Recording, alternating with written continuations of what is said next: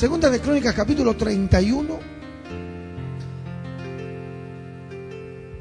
Segunda de Crónicas capítulo 31 dice, hecha todas estas cosas, todos los, los de Israel que habían estado allí salieron por las ciudades de Judá y quebraron las estatuas y destruyeron las imágenes de acera y derribaron los lugares altos, diga conmigo lugares altos, y los altares de toda Judá y Benjamín, y también Efraín y Manasés, hasta acabarlo todo. Después se volvieron todos los hijos de Israel a sus ciudades, cada uno a su posesión. Diga conmigo posesión. Este es un año de expansión. Y cuando hay expansión también hay posesión. Ya lo Dios nos había dicho. Y arregló Ezequiel la distribución de los sacerdotes y de los levitas conforme a sus turnos. Dice a continuación, cada uno según su oficio. Los sacerdotes y los levitas para ofrecer el holocausto y las ofrendas de paz, para que ministrasen, para que diesen gracias y alabasen dentro de las puertas de los atrios de Jehová. Diga conmigo, dentro de las puertas tengo que alabar a mi Dios. El rey contribuyó de su propia hacienda para los, los holocaustos a mañana y tarde y para los holocaustos de los días de reposo, nuevas lunas y fiestas solemnes, como está escrito en la ley de Jehová. Mandó también el pueblo que habitaba en Jerusalén que diese la porción correspondiente a los sacerdotes y levitas para que ellos se dedicasen a la ley de Jehová. Y cuando este edicto fue divulgado, los hijos de Israel dieron muchas primicias de grano. Diga conmigo, primicias de grano, vino, aceite, miel y todos los frutos de la tierra. Trajeron asimismo en abundancia, diga conmigo en abundancia, los diezmos de todas las cosas, también los hijos de Israel y de Judá, que habitaban en las ciudades de Judá, dieron del mismo modo los diezmos de las vacas y de las ovejas y trajeron los diezmos de los santificados y de las cosas que habían prometido a Jehová su Dios y los depositaron en montones. En el mes tercero comenzaron a formar aquellos montones y terminaron en el mes séptimo. Diga conmigo, cuatro meses que vienen con prosperidad. Cada, cuando Ezequías y los príncipes vinieron y vieron los montones, bendijeron a Jehová y a su pueblo Israel y preguntó Ezequías a los sacerdotes y a los levitas acerca de estos montones. Y el sumo sacerdote Azarías de la casa de Sadoc le contestó, desde que comenzaron a traer, aleluya, qué tremendo lo que dicen desde que comenzaron a traer las ofrendas a la casa de Jehová, hemos comido y nos hemos saciado y nos ha sobrado mucho. Porque Jehová ha bendecido a su pueblo y ha quedado esta abundancia de provisión. Entonces mandó Ezequías que preparasen cámaras en la casa de Jehová y las prepararon. Y en ellas depositaron las primicias y los diezmos y las cosas consagradas fielmente y dieron dice, dieron cargo de ello al levita Conanías, el principal y Simei, su hermano fue el segundo, y, y toda una lista fue, fueron los mayordomos al servicio de Conanías y de Simei, su hermano, por el mandamiento del rey Ezequías, y de Azarías, príncipe de la casa de Dios, y el levita Coreb, hijo de Imna, guarda de la puerta oriental, diga conmigo, puerta oriental.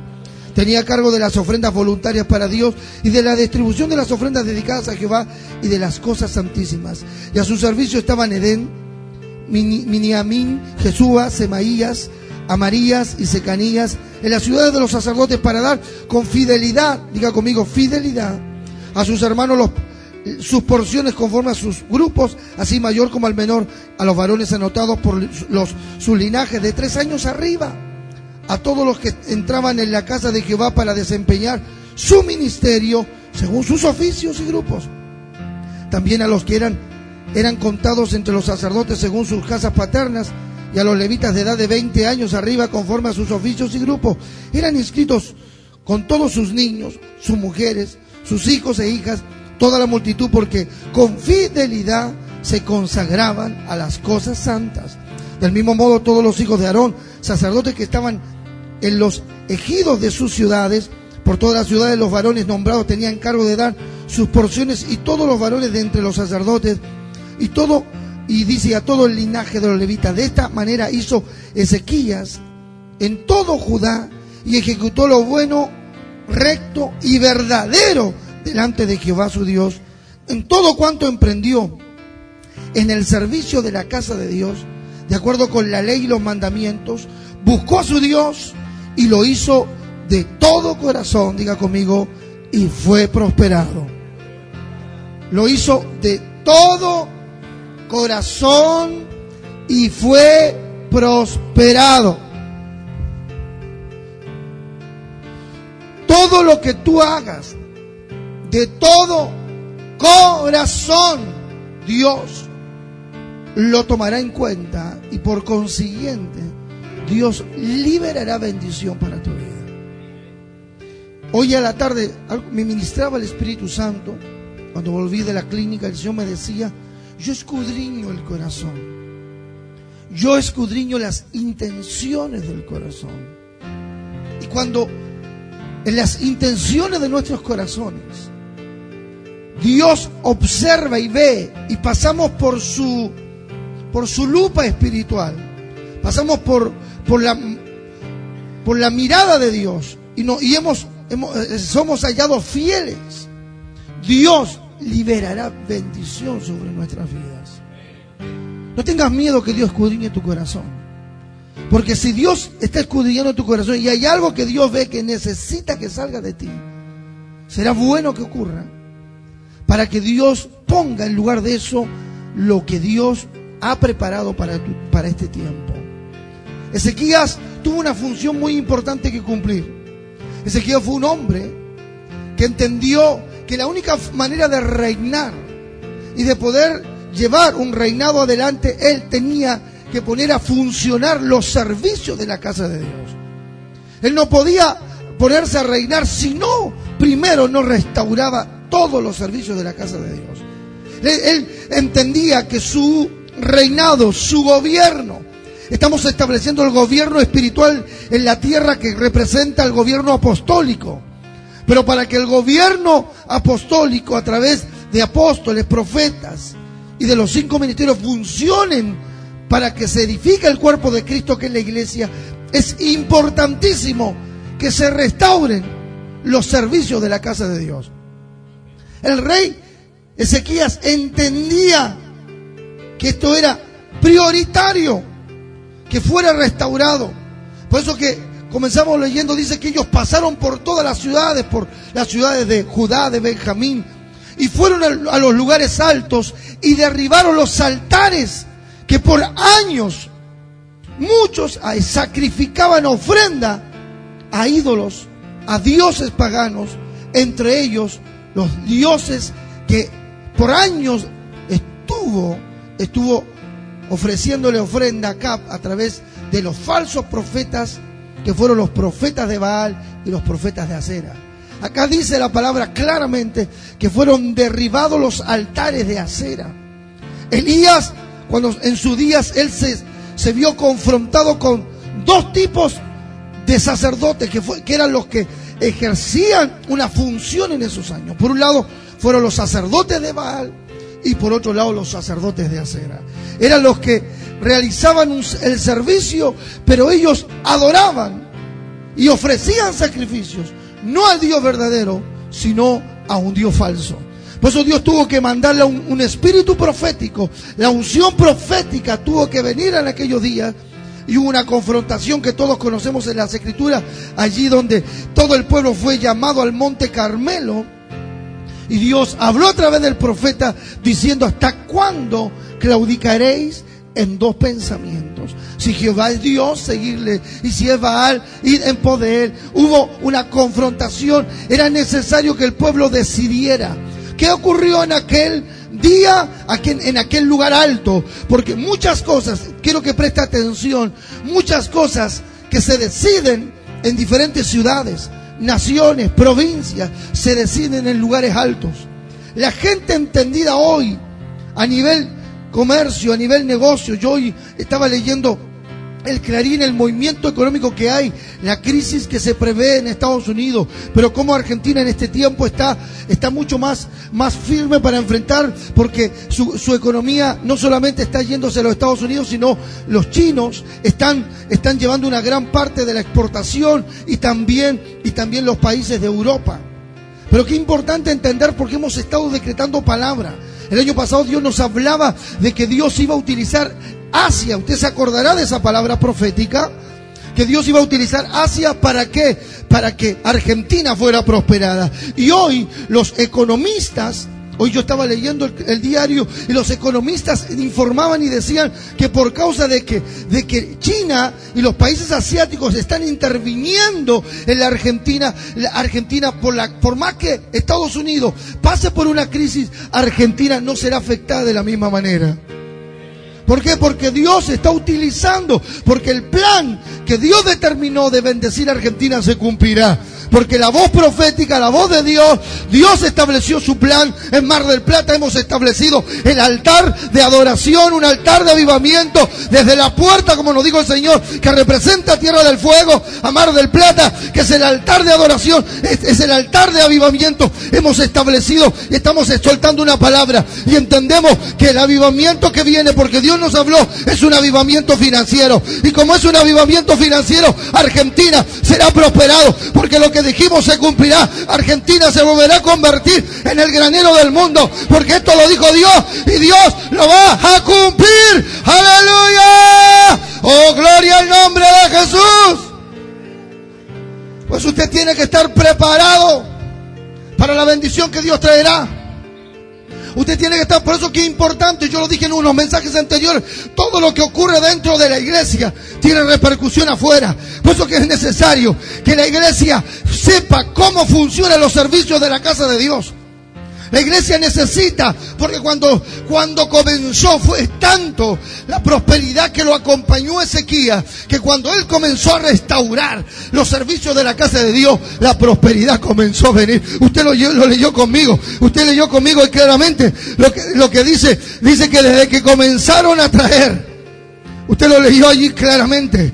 Dice que en el versículo, en el versículo 10 dice, desde que comenzaron a traer las ofrendas a la casa de Jehová, hemos comido y nos hemos saciado. Aleluya. Y esto es lo tremendo, porque una, la unción profética provocará en ti que vas a comer, pero te va a sobrar. Aleluya, te vas a saciar. ¿Sabes por qué? Porque cuando Dios tiene un plan con tu vida, Dios terminará su plan no con circunstancias terrenales, sino con una, con una revelación que viene del cielo, donde Dios ya determinó prosperarte, bendecirte, y Argentina está dentro de los planes de Dios. Este ama Yansari, Okimara andaré. Oh, mi andaré. Oh, gloria, Argentina está en los planes de Dios. Aleluya, desde que comenzaron. Ahí está el secreto. Por eso, ¿sabe qué? Su ofrenda, su, su adoración, porque ofrenda es adorar a Dios su diezmo, que es su, también su adoración, su primicia y todo lo que usted pueda traer a la casa de Dios, su pacto, es, eso representa a un arma espiritual. Por eso que Pablo, cuando tú miras el contexto bíblico, 2 Corintios capítulo 8, capítulo 9, capítulo 10, capítulo 11, todo el contexto bíblico, Pablo comienza hablando de aquellas iglesias de Macedonia que comenzaron a dar con generosidad, con más allá de su fuerza, con agrado, con abundancia, como les enseñé la, la vez pasada, con, con, con, con muchos ruegos, ellos pedían participar del privilegio. Cuando vamos al capítulo 9 de 2 de Corintios, Pablo sigue hablando de la ofrenda. Y en el capítulo 10 pareciera que, que algo ocurrió, porque como en el 11 vuelve a hablar de la ofrenda. Y el Señor me habló, me dijo, los cuatro capítulos están ligados. Lo que pasa es que en el capítulo 10, Pablo comenzó a mostrarle a la iglesia que el dinero, el dinero era una arma espiritual. Por eso que segunda de Corintios, capítulo 10, versículo 4, dice, las armas de nuestra milicia no son carnales, sino poderosas en destrucción de fortalezas. A fin dice que claramente que podamos destruir esa fortaleza que se levantan en, lugares altos, altares. Hay mucha gente, escuche bien, por eso cuando estábamos en la escuela en el Cheneto la vez pasada, una de las enseñanzas fue derribando fortaleza. Y yo lo dije, muchos pensaron que yo iba a hablar de demonios, de principados, y hablé de los problemas de nuestra mente, de las ataduras de nuestra mente. Y mucha gente tiene problemas. ¿Sabe por qué? Tiene problemas con el dinero, porque son fortalezas que se han metido en sus mentes, se han metido en sus pensamientos. Por eso que cuando Dios lo desafía, cuando Dios lo manda a colocar una ofrenda, comienzan a ser confrontados, comienzan a ser confrontadas. ¿Por qué? Porque hay fortalezas espirituales. Por eso Dios dice, es necesario que derribes esa fortaleza, porque tienes que entender hoy que desde el día que tú comienzas a acercarte a tu Dios con tu ofrenda, con tu adoración, con tu pacto, con tu adoración, con tu diezmo, tú estás haciendo guerra espiritual en el mundo espiritual. Le estás diciendo al mundo que está afuera, hay gente que se consagra, hay gente que se consagra para, para ofrecerle a Dios lo mejor. Aleluya, ¿por qué? Porque estamos haciendo guerra espiritual. Y cuando Dios nos dice que sequía derribó los lugares altos, es donde tenemos que entrar. Yo necesito una generación, dice el Espíritu Santo, de gente que vaya a lugares altos, que derribe altares que están pactados por brujos y hechiceros, que actúan, actúan en, en ofrendas de alto nivel, en sacrificios de alto nivel, donde están dispuestos a sacrificar sus hijos, donde están dispuestos a sacrificar sangre para mantener el poder. Por eso es necesario que la iglesia en este tiempo sea entendida.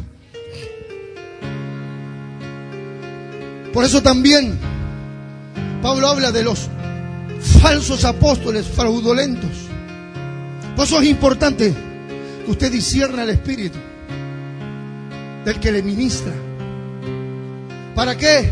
Para que usted no se pierda este tiempo de Dios. Porque yo sé que mucha gente puede, puede haber sido engañada, puede haber sido, puede haber sido traicionada en su confianza.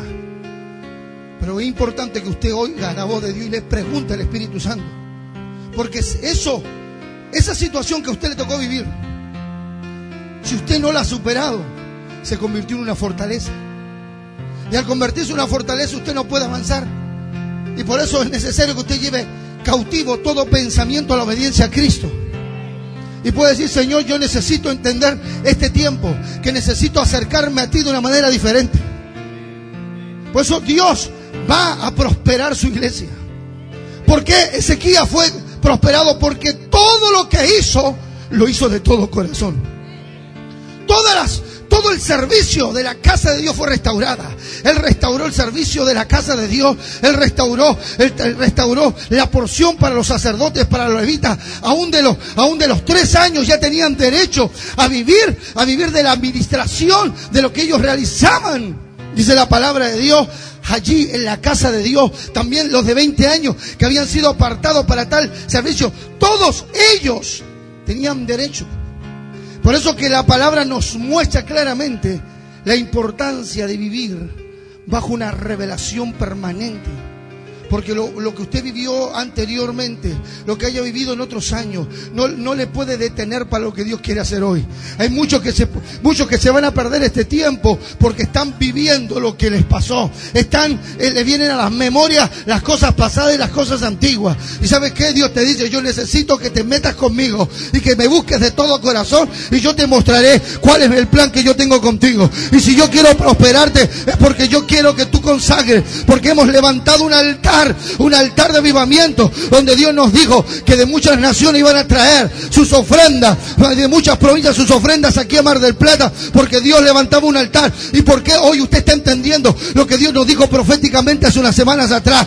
¿Por qué era necesario levantar un altar? Porque la única manera de que, de que el mundo sea, sea cambiado y transformado y Argentina sea prosperado es que Dios levante una generación de hombres fieles que no solamente traen ofrendas, como dije el viernes, sino que tienen una palabra en su corazón que es símbolo de la leña, es símbolo de la leña. Y usted, cuando usted tiene palabra, usted no va a tener problema de ofrecer sacrificio, holocausto, si es necesario, toda su vida delante de Dios, porque usted tiene una palabra y usted está encendido por dentro, usted está encendido por dentro. Hay un fuego, es el fuego del Espíritu Santo que se enciende dentro de tu ser. Aleluya. Oh, gloria a Dios. Eso es importante que usted entienda este principio. Tenemos que ir y tomar lugares altos. ¿De qué manera lo vamos a tomar? ¿De qué manera? Yendo a ofrecer sacrificios y a ponernos en la brecha. Porque hay muchos intercesores. Porque hay muchos intercesores que no que no funcionan. Porque no saben adorar a Dios. Porque un adorador tiene, un adorador le llevará a una intercesión plena, constante y eficaz. Si usted quiere interceder, un intercesor necesita convertirse en un adorador. Y mientras usted no sepa adorar a Dios, usted no podrá interceder con eficacia. Por eso es importante que entendamos este mensaje hoy. Dios te quiere utilizar como aquel hombre que, Dios lo puso a cargo de la puerta oriental. Había alguien que estaba parado en la puerta, estaba cuidando una puerta. Y nosotros estamos en la puerta oriental, porque estamos en el oriente de la tierra. Y es importante que usted entienda esto, que Dios quiere usarles a cada uno de ustedes para que se paren en la brecha, se paren en las puertas y puedan comenzar a legislar. ¿Sabe qué? En los tiempos, en los tiempos antiguos, los que se paraban en las puertas eran los que legislaban, los que daban ordenanza, daban mandamientos. Es importante, por eso que las puertas en, el lenguaje espiritual representan autoridad. Dile que está a tu lado, Dios quiere darte autoridad. Dios quiere darte autoridad para poder legislar para que te pares frente a, las puertas de autoridad y tomes autoridad sobre tu casa. Aquí hay mujeres que hay mujeres que son solas. Dios te dice, "Yo te quiero dar autoridad, ¿para qué? Para que puedas puedas vencer todas esas circunstancias que se te presentan en tu casa. Yo quiero darte esa autoridad." A varones, dice el Señor, para que puedas gobernar tu casa y puedas tener un sacerdocio bajo la dirección divina del Espíritu Santo. Es importante que usted entienda lo que es autoridad, que representa las puertas. Fue un hombre escogido, ese hombre estaba escogido por Dios. ¿Para qué? Para cuidar la puerta oriental. Y tenía el cuidado, las ofrendas voluntarias. Y algo me decía el Señor hoy a la tarde, fue claro, me dijo el Señor, cuatro meses van a ser poderosos. Por eso Dios me dijo, en este, en este día, suelta esa palabra y que se comiencen a preparar en este mes de febrero, porque marzo, abril, mayo y junio van a ser meses poderosos, porque desde marzo, que se van a completar cinco meses en julio, esos cuatro meses Dios te va a soltar recursos, te va a soltar finanzas, van a haber milagros financieros, como le ocurrió al matrimonio. Sí, ¿sabe qué? Hoy lo puedo contar porque ya ocurrió. Ellos hicieron un pacto de mil holocaustos de mil holocaustos. ¿Y sabe qué? No alcanzó a pasar. Fue un sacrificio para ellos porque fue casi la mitad, prácticamente la mitad de su sueldo. Pero ¿sabe qué? El jueves pasado Dios le devolvió la misma cantidad y no alcanzó a pasar un mes. ¿Sabe por qué? Porque cuando tú entiendes el momento que tienes que pactar con Dios, porque porque cuando Dios te llama a pactar, gente que aquí pacta para la radio, para las comunicaciones, nosotros estamos entrando ya por internet en muchas partes del mundo y pronto vamos a entrar por televisión también. Y todo lo que usted invierta en este ministerio tiene un objetivo, tiene una razón. Tenemos tenemos una meta, tenemos una visión. Por eso que usted tiene que entender que todo lo que usted traiga a este lugar se convierte en un arma de guerra, porque donde no puede, donde no pueden llegar otros, estamos llegando nosotros. Y es tremendo porque la gente que nos escucha por radio, ¿sabe por qué? Porque es la unción de las comunicaciones que Dios nos ha entregado. Aleluya. Hay gente que nos escucha por internet y recibe el Espíritu Santo. Hay gente que nos escucha por radio y comienzan a sentir la presencia de Dios porque hay una unción que Dios nos entregó en las comunicaciones. Y cuando Dios está diciendo, yo estoy restaurando el servicio de mi casa, yo quiero utilizar en este siglo de las comunicaciones, yo quiero utilizar la radio, yo quiero utilizar el internet, yo quiero usar la televisión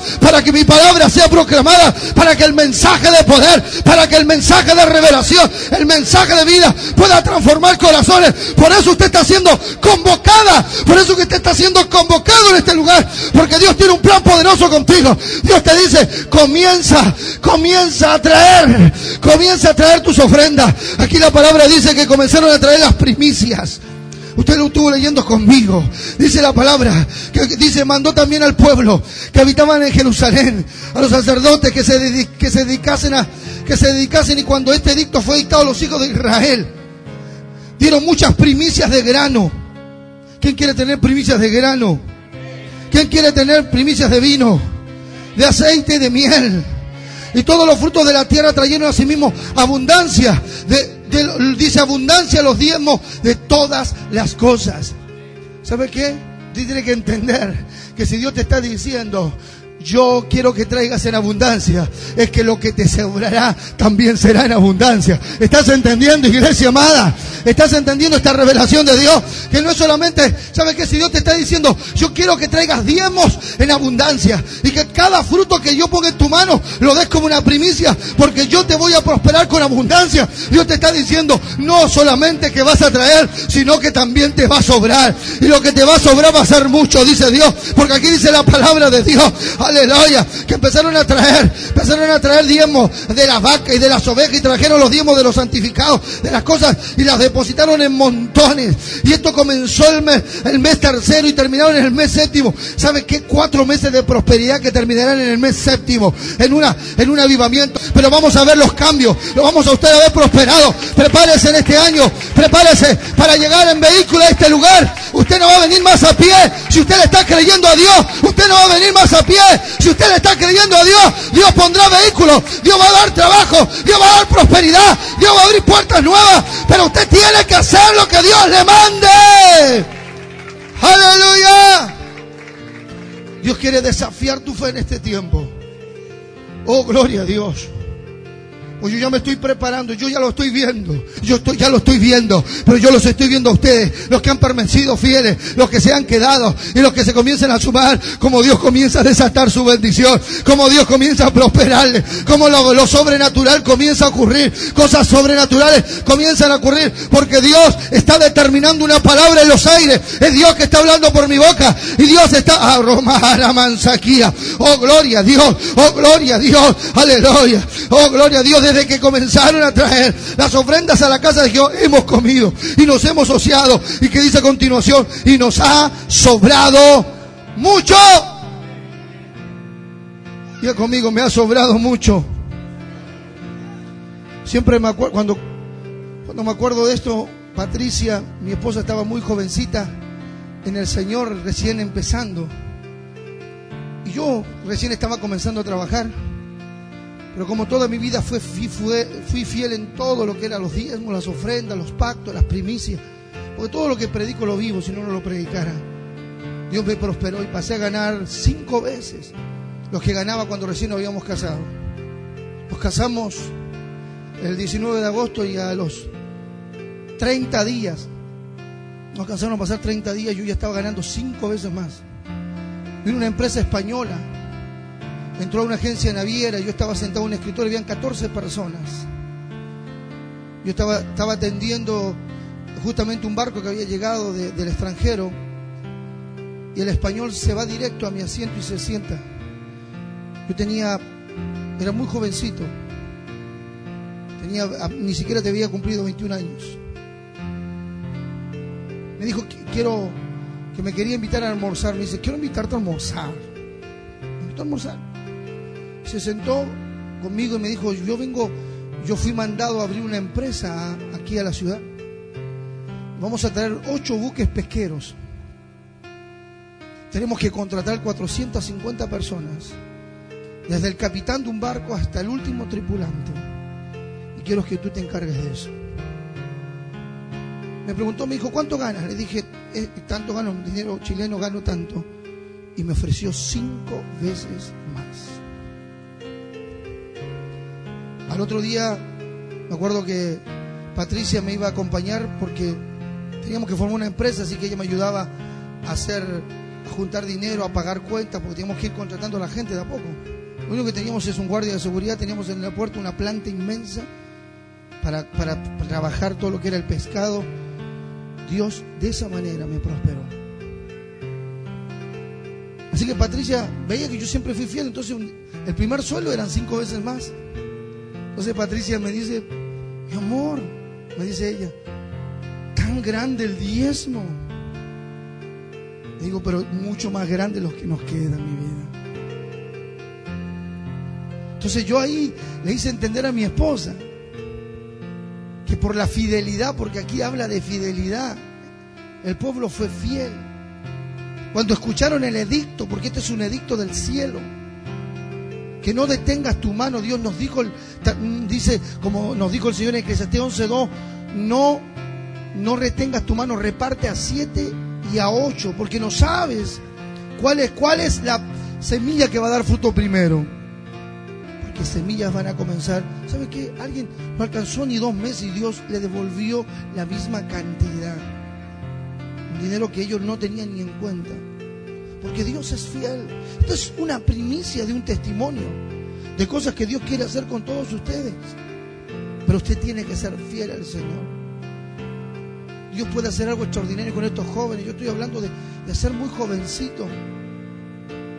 ¿Sabes lo que es? El, otro día mi padre contaba el testimonio cuando yo le pasé el cero kilómetro, uno de los que compré un Opel Vectra, con 23 años comprándome un cero kilómetros, los 25 años, ya Dios me había entregado cinco vehículos que los había mandado a buscar.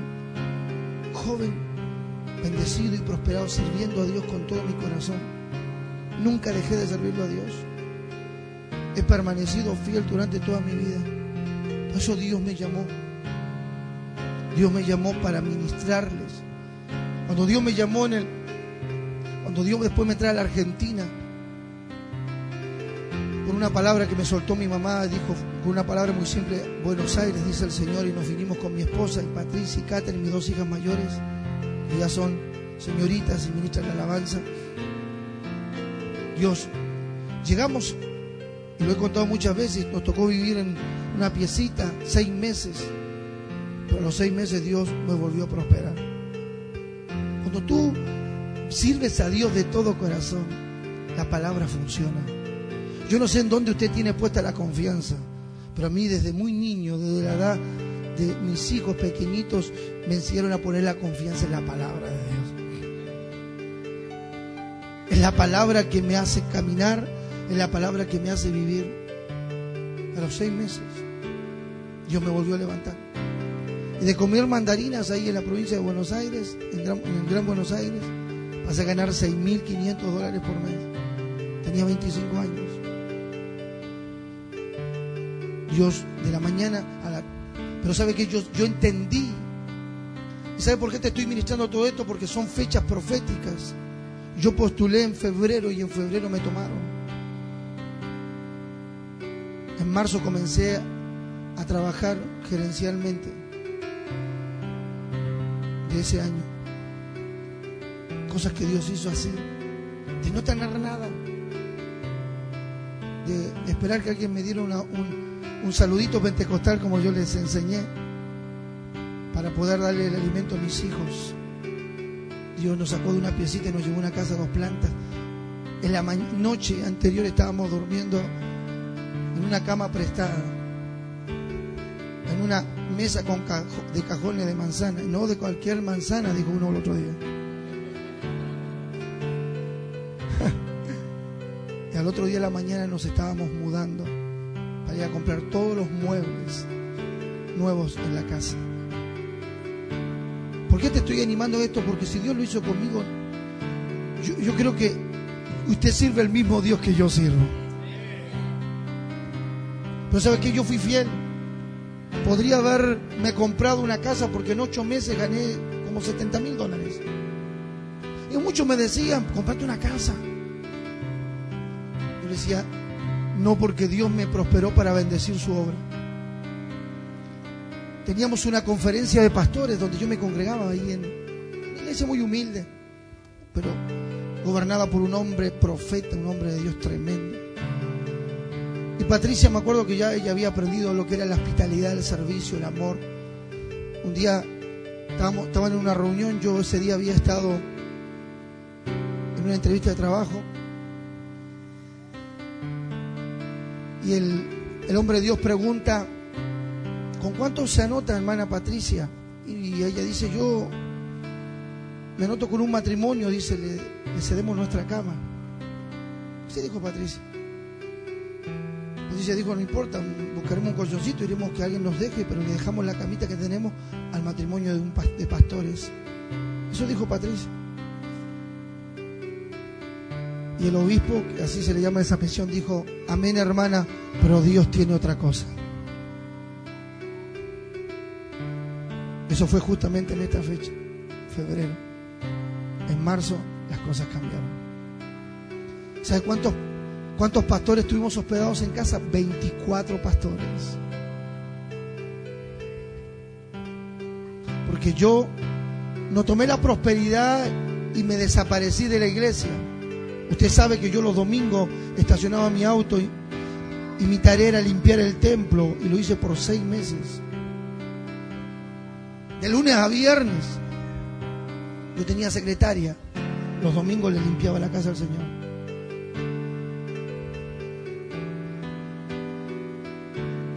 ¿Me entiende, hermano? Por eso que Dios prospera. La prosperidad no es como el mundo, esto no es lotería, no es jugarse un numerito en la quiniela o un número allá o el loto. No, la prosperidad de Dios es caminar en principios de la palabra. Usted puede prosperar y usted puede lograr cosas, pero eso no es prosperidad de Dios. Y necesitamos modelos que demuestren que lo que es prosperar por Dios. Que cuando se paren a dar testimonio en los altares digan, esto es lo que yo hice y, esto es lo que Dios ha hecho conmigo. Y no que muchos que sirven a Dios en diferentes congregaciones prosperan, pero hacen cualquier cosa para lograr sus objetivos. Y, en vez de darle la gloria a Dios, dicen que dan testimonio que Dios los prosperó, pero le están dando la gloria al infierno. Porque Dios dice, yo no puedo verlos prosperados. Yo no puedo haber prosperado a esa persona porque si no, no cumple con los principios míos, ¿cómo yo lo voy a prosperar?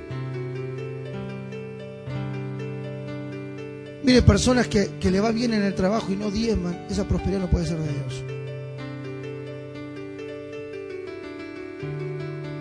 Porque el diezmo no tiene que ver con la ley, porque Romanos habla de Abraham que le creyó a Dios, le fue contado por justicia en el capítulo 4.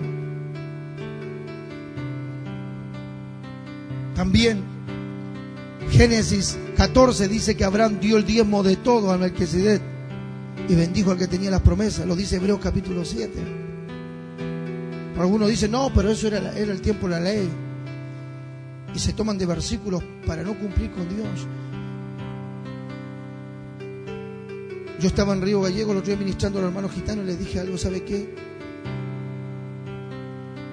Si hay gente que prospera aquí y no cumple con lo que Dios manda, esa prosperidad no proviene de Dios. Porque en Lucas capítulo 4, y esto lo que estoy diciendo es fuerte, pero usted tiene que entenderlo hoy. Satanás le dijo a Jesús, si postrado me adorares, te daré todos los reinos y sus riquezas. Y Jesús dijo, escrito está, a solo, solamente a tu Dios adorarás y al solo servirás. Jesús le, le respondió a Satanás con la palabra, dijo, escrito está. Solo a tu Dios adorarás y al solo servirás. Primero le habló de adoración y después le habló de servicio. ¿Me escucha? Primero le habló de adoración y después le habló de servicio. Acá, Ezequiel restauró el servicio de la casa de Dios porque era un adorador. Usted no puede servir a Dios si primero no es adorador. Y hay gente que quiere que sirve a Dios, pero no adora. No es fiel a Dios en sus finanzas. Porque sin darse cuenta, muchos, y esto lo que estoy diciendo es profundo, muchos sin darse cuenta se dejan llevar por malos consejeros, por malas consejeras. Y después dicen, no, pero si a mí igual me va bien. Y la paga. Y después de esto, como me decía mi padre el otro día, muchos hablábamos y me decía, irán a la presencia de Dios, no os conozco, obradores de iniquidad, pero en tu nombre echamos fuera demonios, sanamos enfermos predicamos en las calles. Pero si yo era un profeta, yo era un evangelista, yo era un apóstol, pastor. Pero tu necesidad fue más fuerte, o tu ambición más fuerte que mi palabra. Por esa razón, no te conozco. Por eso que hoy usted tiene que entender este mensaje para que la iglesia traiga la prosperidad argentina. Lo vuelvo a decir, para que la iglesia traiga la prosperidad argentina. Dios necesita gente fiel aquí. Pregúntenle a Dios. Hable con Dios. Y Dios le va a decir si lo que les estoy enseñando es mentira. Pruebe mi espíritu. Si lo que yo digo es de Dios o no es de Dios. Pruébeme tengo problema. A mí me gusta eso. Porque yo vivo la palabra y sé lo que ministro. Para que usted pueda caminar en libertad. Para que usted pueda caminar en bendición. Porque esto no tiene que ver con dinero. La gente vive mal enseñada, se piensan en el dinero y no, entienden que es adoración a Dios. Adorar a Dios.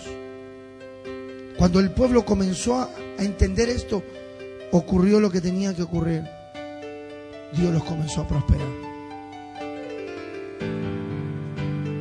Dios vio lo que estaba ocurriendo y desde ese día que ellos comenzaron a traer, dice que no solamente se saciaron, sino que aún les sobró. Yo te estoy profetizando algo ahora.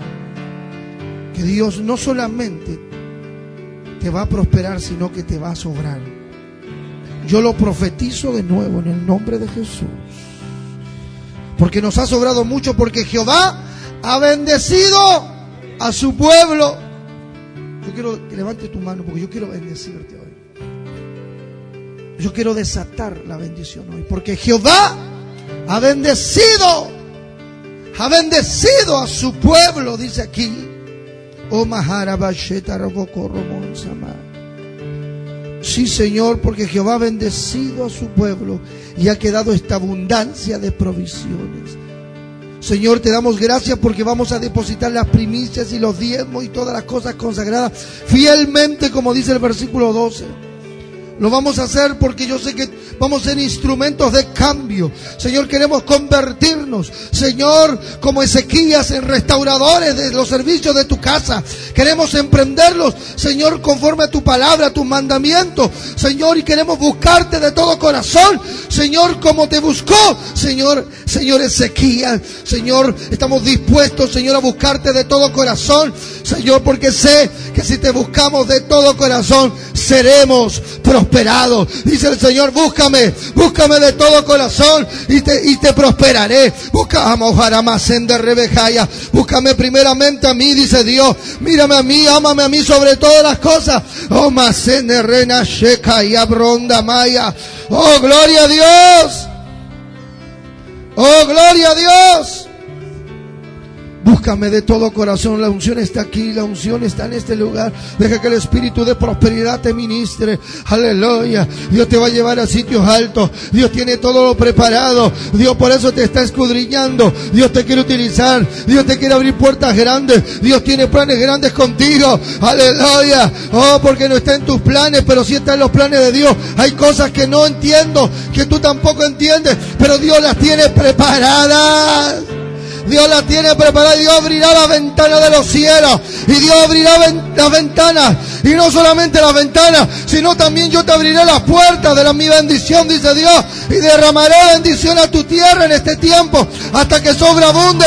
Porque vas a comer y te vas a saciar. Y te va a sobrar mucho. Y vas a tener provisión en abundancia. Porque yo estos meses que vienen te voy a prosperar como nunca antes. Pero séme fiel en todo, dice Dios. Séme fiel en todo. Demuéstrale al mundo que yo soy el que prospero. Oh Padre, en el nombre de Jesucristo, la unción de prosperidad está en este lugar. Abre tú las puertas, abre tú las puertas del corazón. Aleluya. Y desata bendición sobre ellos. Alima Sandermeya Roa.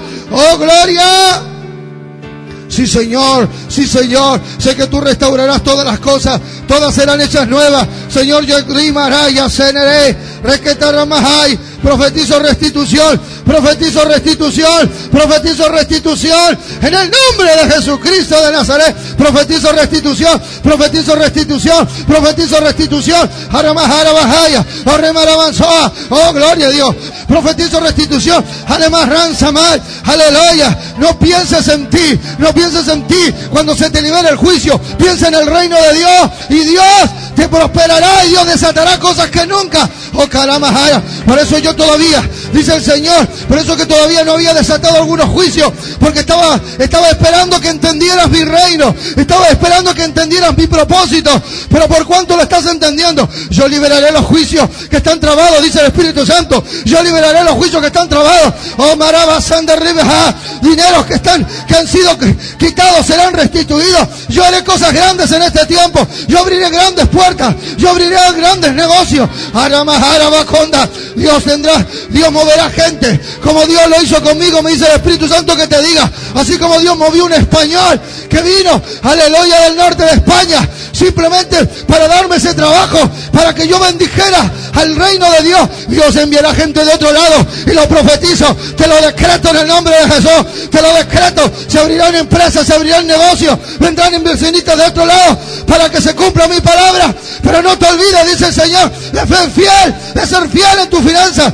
de ser fiel y que entiendas que yo fui que te prosperé. Búscame, búscame de todo corazón y te prosperaré. Aplauda al Rey de Reyes.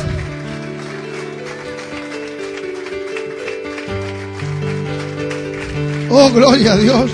Oh, groma Oh, gloria a Dios. Hay una palabra profética que está sobre tu cabeza. Libera esa palabra en este día. Prepárate para cosas poderosas. Hermano, cuando tu corazón, cuando tu corazón está en el reino, oh gloria a Dios. Y si Dios ve que tu pensamiento fue primero para Él, Dios dirá, toma, si esto solamente era un poquito, te voy a soltar toda mi bendición. ¡Aleluya! Piensa para el reino, que Dios pensará siempre para ti. Piensa para el reino. Día yo escuchaba a mi esposa ministrar a las mujeres en un congreso de mujeres y ella decía cuántas veces Dios nos trae una palabra profética y Dios dice te voy a prosperar, te voy a, te voy a mandar un hombre millonario y de repente apenas viene esa palabra. ¿Cuál fue el primer pensamiento? Ay, me voy a poder comprar mi casa. Y Dios dice, el millonario tendrá que esperar unos años más porque yo estaba esperando que digas, voy a invertir en tu casa, Señor. Porque hoy me lo puedes decir porque lo está diciendo. El punto es, como decía esa vez Patricia, ¿qué pensamos cuando nos viene la palabra? Ese primer pensamiento es la prioridad que tienes hoy. Y si Dios te soltó una palabra de prosperidad, una palabra de bendición, y te cruzó un pensamiento, eso es lo que tú quieres hoy. Y si eso hoy todavía no está conectado con la visión, Dios dice, tengo que modificar algunas cosas dentro de ti. Te lo voy a dar todavía no. Por eso que tu corazón tiene que estar conectado. Y eso me decía, yo mientras ministraba recién el Espíritu Santo me decía, que cuando Dios comienza, me decía, yo les estoy soltando bendición, pero algunos empiezan se empiezan a cruzar los pensamientos. Mi primer pensamiento cuando yo fui a esa, a esa empresa, yo dije, Señor, y lo digo para la gloria de Dios. Y el Señor Aquí voy a tener el dinero para honrar a tus siervos que vienen a esa conferencia de pastores. Vinieron 150 pastores. Y lo digo para la gloria del Señor. Prácticamente 80 de los 150 fueron bendecidos por quien les habla. Porque lo primero que pensé, dije, Señor, esta bendición es tuya. Me dieron muchos lógicos y me dijeron, ¿por qué no te compraste una casa con todo eso? No, le digo yo, Dios me prosperó, me puso en ese lugar porque había hombres de Dios que necesitaban ser honrados. Era la porción de los sacerdotes. Era la porción de los sacerdotes. Es la porción de los sacerdotes que Dios dijo a través de un edicto, dénsenselo a ellos, porque ellos son los que ministran mi casa. Cuando usted entiende eso, hermanos, por eso le habla a alguien que ha honrado toda su vida, sé lo que es bendecir. Año 94, recién estaban los celulares. Yo ya andaba con celular que cobraba la llamada entrante y la saliente. Así que los vinieron pastores de Comodoro, Río Gallego, de Ushuaia, del norte de Chile. Yo agarraba y le decía, tome el celular, llame a su esposa, llame a ella. Quedaban mirando. Después llegó la cuenta, como 5 mil dólares. La pagó la empresa. Qué? Porque yo dije, Señor, nunca se sintieron tan honrados esos hombres de Dios. El auto estaba a mi servicio. Vino el, obispo de Chile a esa reunión. Lo fueron a buscar, porque Dios me dijo, yo ese auto te lo di para que transportes a mis ungidos. Lo fue a buscar el, chofer del, obispo de Argentina, lo fueron a buscar a Ezeiza. Salen ellos, nosotros por ahí atrás con mi esposa, mi mamá y mi papá. Mi papá y mi mamá estaban acá en Buenos Aires dos kilómetros y se les rompió el auto. Y yo, como siempre estoy pensando más allá. Yo dije, me voy a adelantar y veo venía una cola como de auto. Yo me adelanto cuando veo estaba, estaban tirados en la ruta. Así que el obispo de acá dice, bueno, que el obispo de, Chile se suba en el auto del hermano Isaías. Así que le dije a mi papá, a mi mamá, lo siento papá, mamá, Patricia, bájense, le digo, tengo que llevar a... Así que se llevé, a, los hombres, siervos de Dios, mi familia después se fue en el auto, que lo arreglaron. Cuando se iba a ir, un hombre que, tuvo un ministerio poderoso, con más de 300 300 templos de millones de pesos en Chile, cuando se iba a ir de vuelta a Chile y había terminado la conferencia, desde la plataforma dice, le dice al, obispo de Argentina, obispo, el hermano Isaías es el que me va a llevar al, aeropuerto. Yo tengo fotos ahí, Dios honró. Me querían comer vivo los ancianos ahí, los diáconos. Pues yo tenía recién dos años en la iglesia. Pues Dios, yo había entendido el propósito por el cual Dios me había prosperado.